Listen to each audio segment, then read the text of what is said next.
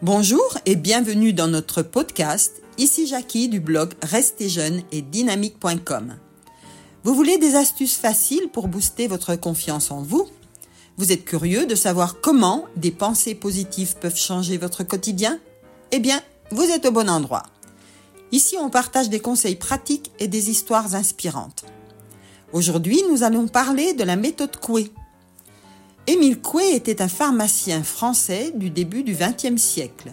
Il a développé la méthode d'autosuggestion. Il était convaincu que l'autosuggestion positive pouvait influencer favorablement la santé mentale et physique. Il encourageait les individus à répéter quotidiennement des affirmations positives et il a mis en avant le pouvoir de l'esprit sur le corps.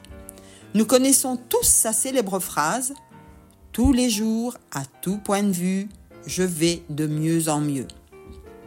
La méthode Coué repose sur la répétition quotidienne d'affirmations positives pour encourager le bien-être mental et physique. Cette pratique vise à conditionner l'esprit pour adopter une attitude plus positive et à renforcer la croyance que chacun est capable d'influencer son propre état de santé et de bonheur. Par cette répétition, Coué croyait que l'inconscient pouvait être reprogrammé pour améliorer la qualité de vie et il soulignait l'importance de l'autosuggestion consciente comme un outil de transformation personnelle. Dans la méthode d'autosuggestion de Coué, l'imagination est considérée comme plus influente que la volonté. Coué soutenait que l'autosuggestion fonctionne mieux lorsque l'individu laisse son imagination le guider plutôt que d'essayer de forcer le changement par la volonté.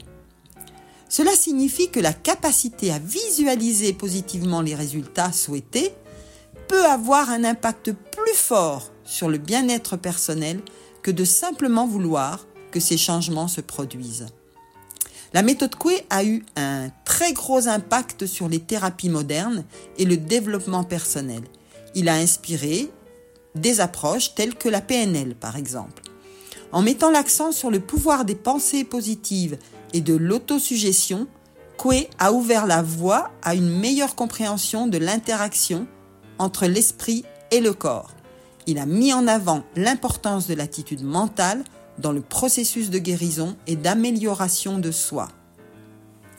Comme chaque méthode sortant du sentier battu, la méthode Coué, malgré son influence, a suscité de nombreuses critiques et débats. Les sceptiques remettent en question l'efficacité de la répétition d'affirmations positives, disant que des problèmes complexes ne peuvent être résolus par de simples affirmations. Toutefois, son approche a ouvert des pistes pour des pratiques psychothérapeutiques reconnues, qui ont démontré l'importance de l'autosuggestion dans le développement personnel.